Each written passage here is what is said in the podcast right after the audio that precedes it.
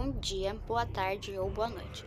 Hoje, nosso grupo Bianca, Júlia, Raíssa, Vitória e Yasmin vamos falar sobre Martin Heidegger, um filósofo alemão nascido em 26 de setembro de 1889 e falecido em 26 de maio de 1976. Foi influenciado por Nietzsche e Kant.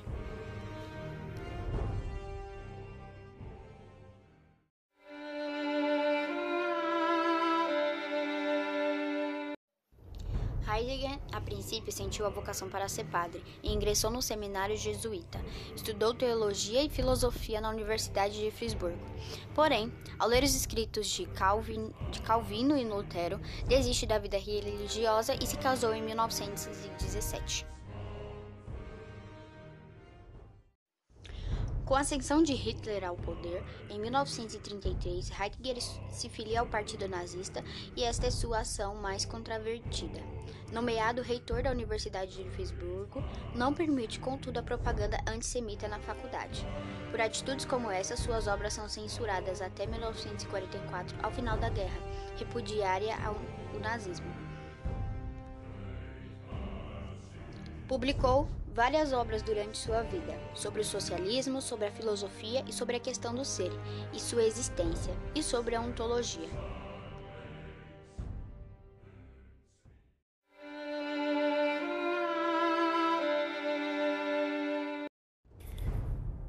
Entre os pensamentos propostos por Heidegger, um deles gira em torno da diferença do ser e do ente. Porém, antes de qualquer coisa, é preciso entender que na filosofia a questão terminológica é fundamental porque os conceitos básicos têm significados em si que condicionam as demais definições, havendo uma natural interdependência simbólica e lógica entre as palavras de uma língua, que vale igualmente para os sistemas de pensamento. Como regra fundamental nesse ponto, é necessário buscar sempre que possível o senso comum das palavras, a sua ideia original, para que dessa forma possa existir uma melhor interpretação do seu sentido e para isso muitas vezes é necessário resgatar toda uma visão de mundo na qual foi criada determinada palavra ou seu conceito.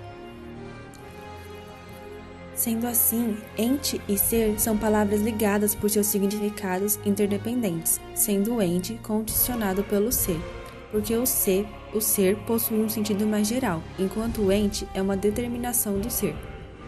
O ser era, é e será e o ente, por sua vez, é uma manifestação do ser, possuindo uma dupla natureza, como aquilo que está e é, e como aquilo que deixará de estar. Porque em um determinado local e momento do ser em seu constante devir, numa forma material que não se manterá no tempo, no tempo, na medida em que o ser é o próprio ser em sua passagem de si para si mesmo, que inclui todos os seus estares. Apesar de ser confuso, o ser possui. Melhor, apesar de ter uma definição confusa, o ser possui em sua eternidade um movimento intrínseco no espaço e no tempo, abarcando todos os seus locais e momentos, a totalidade dos seus estados em suas determinações.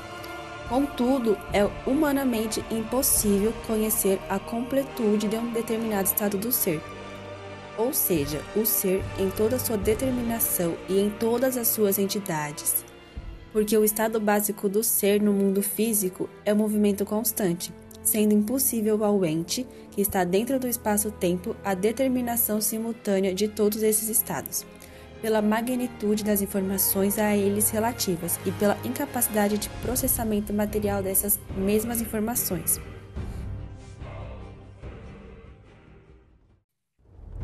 É aplicável atualmente epistemologicamente o princípio da incerteza, que, entretanto, não alcança o nível ontológico do ser. Caso contrário, este não seria o ser em sua necessidade, apenas estaria como um mero acidente entre um estado e outro. Bom, o ser é sua necessidade na unidade de todos os entes, material e formalmente. O conhecimento humano ocorre através da análise do ser em entes, sendo exigida para a racionalidade do conhecimento a unidade lógica, material e intelectual ou simbólica dos entes entre si no ser. O ser é inicialmente separado em coisas indeterminadas nesse primeiro momento, Então, essa coisa é nomeada pelo ente pensante, sem que este tenha ainda consciência de sua essência. E o nome transfere intelectualidade ou pensamento à coisa pensada, transformando-a em ente. A ciência, ou a filosofia, no caso, é a atividade humana que desenvolve a razão dos entes pensantes e pensados, em sua unidade enquanto ser. O nome, por, o nome, por isso, realiza o potencial ôntico da coisa, externando a sua essência. Nomear é transferir logos, é conferir uma determinada razão a uma determinada coisa, que deixa de ser coisa passando a ser ente. Um exemplo que pode se usar é o mesmo que Deus fez com a humanidade, transferindo seu espírito, fazendo-a a sua imagem e semelhança. O homem transporta a coisa parte de seu espírito, de sua inteligência, fazendo com que a coisa se transforme em ente, ou seja, passe a ter uma essência, uma qualidade que transcende aquele determinado momento espaço temporal e material da coisa entificada, porque a essência está simultaneamente dentro e fora do espaço-tempo, pelo que não apenas está na coisa, como também é. Bom, antes do nome, antes de possuir um nome, a coisa é indiferenciada, é uma coisa qualquer. É importante salientar que para os animais as coisas são entes, mas inconscientemente, porque representam uma unidade instintiva, com as razões que lhes são inerentes, sem que a inteligência animal possa conhecer as razões dessa unidade. A capacidade do animal para transcender o espaço-tempo é muito limitada, o que também ocorre com o homem sem atenção, sem a consciência da realidade em seu entorno, o que permite que seja enganado por sinais parecidos, que o levam a confundir um ente com outro, uma razão existencial com outra e assim por diante. Essa limitação cognitiva também afeta os entes presos ao tempo e ao espaço, aos corpos, e que não conseguem a compreensão da eternidade porque acabam ignorando a realidade mais profunda que integram e acabam rejeitando o próprio ser ao se identificarem exclusivamente com o aspecto de sua entidade. É, por fim, o ente rejeita o ser, apegando-se à sua finitude, ao ser aí ou da sem. É um ente limitado, fora do seu contexto adequado e que se transforma esse ente em ser aí, em não ser. Transformar o ser aí em mero finito é limitar o ente de uma forma de uma perspectiva fugaz a simples temporalidade, e é dessa forma que Heidegger faz em sua filosofia.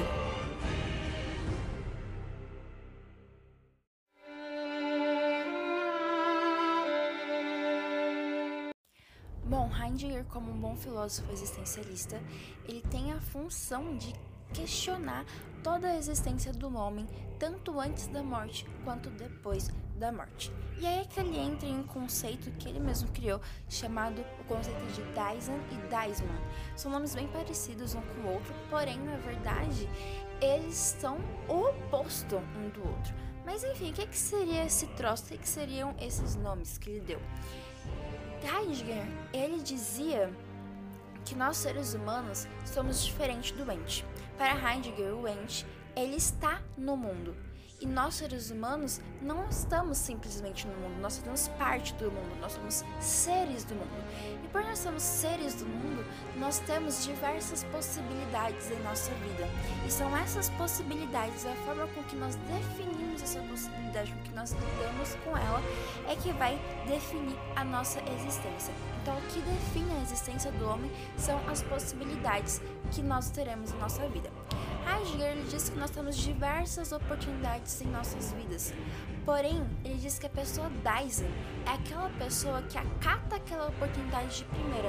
É aquela pessoa que, em vez de começar a chorar, de entrar em depressão ou de se entristecer no, já no primeiro tombo que ela tomou na vida, ela vai usar aquele tombo como uma próxima oportunidade para crescer ainda mais. Esse seria o Dyson, o que agarra as oportunidades e que entende que se deve agarrar ela e que no futuro é, isso vai levar à sua morte. Então você tem que aproveitar as oportunidades porque daqui a pouco a morte está chegando aí. Então, calma, vai logo, agarra as oportunidades, porque senão daqui a pouco você morre e aí você vai ficar com esse remorso. Então o Dyson seria essa pessoa. Agora o Daisman seria totalmente ao contrário. É aquela pessoa que se entrega àquilo, que não aproveita as oportunidades, se entrega à aflição, à dor e não faz disso virar oportunidade dela. É aquela pessoa que não entende a questão da morte. Ela sabe que a morte vai vir, mas ela não tá nem aí, porque isso vai, na verdade, definir nada mais para ela. Então é aquela pessoa que não sabe definir as oportunidades da vida e também não tem um conhecimento pleno da morte.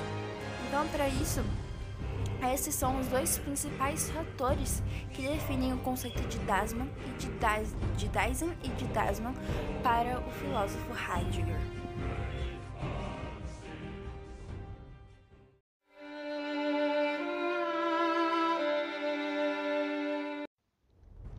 Existência autêntica e a morte. A existência autêntica é a existência idealizada do ser, excluindo tudo aquilo que possa vir a impedir sua autenticidade. É somente através desta que o homem é capaz de diferenciar o humano do não humano. Ao contrário, na inautenticidade misturam-se os dois significados, e aí o desamparo ocorre. O sentimento de abandono existe desde que o ente é lançado ao mundo, sem que dele dependa a escolha. Esse desamparo reaparece sempre na luta que o indivíduo trava durante toda a sua existência, sob a forma de angústia ou medo. A vida inautêntica não deixa de ser uma forma de fugir a este sentimento de inadequação, perdendo-se no outro na tentativa de justificar seus atos no sujeito impessoal. O peso torna-se menor. Entretanto, é apenas a angústia que levanta o ser de sua queda forçando a escolher entre sua vida autêntica ou que sua vida seja inautêntica.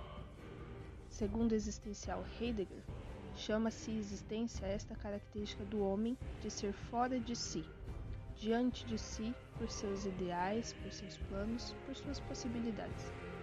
Heidegger afirma que a existência, ou seja, a natureza do homem, consiste na sua existência. O homem é um existente porque está essencialmente ligado ao tempo. Isso faz com que ele se encontre sempre além de si mesmo nas possibilidades futuras. Nesse sentido, o homem é futuro. Mas, para pôr em ato esta possibilidade, ele parte sempre de uma situação, na qual ele já se encontra. Neste sentido, ele é passado.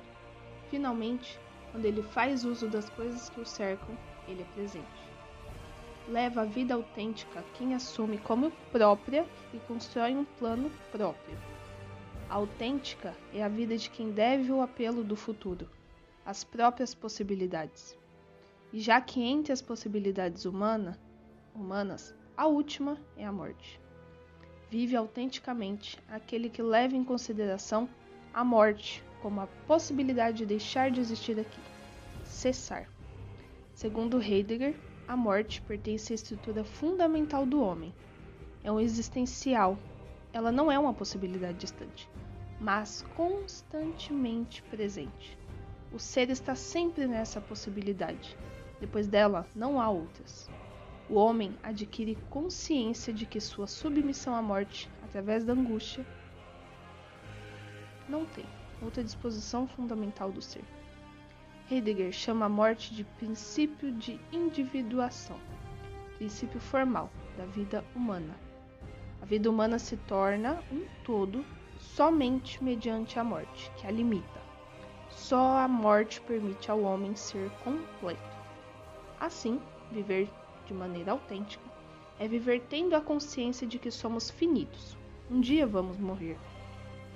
Quem vive de maneira autêntica encara a morte como possibilidade da impossibilidade de sua existência, e não como uma tentativa de mascarar essa realidade. Viver autenticamente é reconhecer-se ser para a morte. E a partir disso, diante das possibilidades para as quais ela nos abre, projetar e construir a nossa vida a partir dessa constatação. Portanto, a morte deve ser vivida como experiência antecipadora, ou seja, ela deve ser vivida no dia a dia da nossa existência. Todas as nossas ações devem ter em vista como horizonte essa possibilidade, a mais própria do Daisy.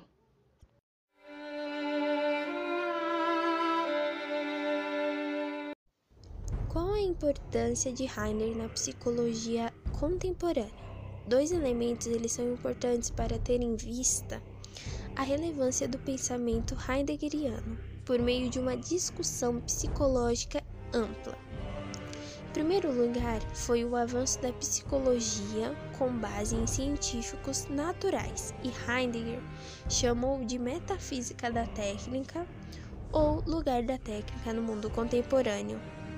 Por outro lado, logo que a psicologia ela transformou simplesmente um elemento reconstrutivo nas pessoas e essa dinâmica de ida das pessoas aos consultórios ficou como um movimento incessante, cada vez mais destrutivo. E o que Heidegger procura mostrar é a necessidade de conhecer o caráter hermenêutico do homem. Então, nós não somos seres orgânicos, mas sim seres que nos relacionamos um com o outro e com nós mesmos. É nesse sentido que também temos que relacionar a presença cada vez mais técnica da psicologia, psiquiatria e também da psicoanálise. Em Heidegger, ele vai dizer para gente que a técnica ele, ela é um termo que aponta que tudo é produtivo. Então, a felicidade é produtiva, a tristeza é produtiva, a angústia, o bem-estar Todas as sensações e experiências que vivemos no nosso dia a dia é uma técnica e algo produtivo.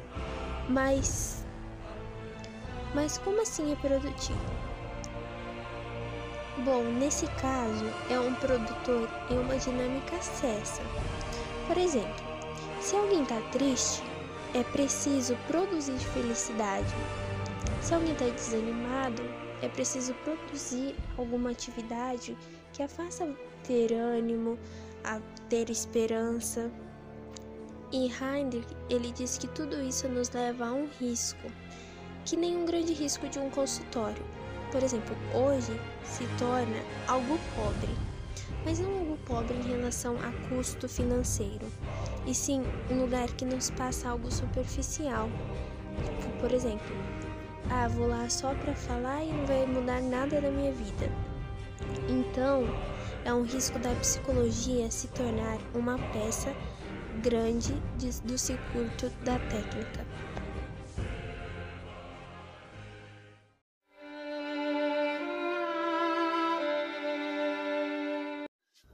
Muito cedo, a televisão, para exercer sua influência soberana, percorrerá em todos os sentidos toda a maquinaria e todo o alvoroço das relações humanas. Martin Heidegger. Com essa frase do nosso filósofo de hoje, eu termino o nosso podcast. Agradecemos a sua compreensão e por ter nos escutado, e até a próxima.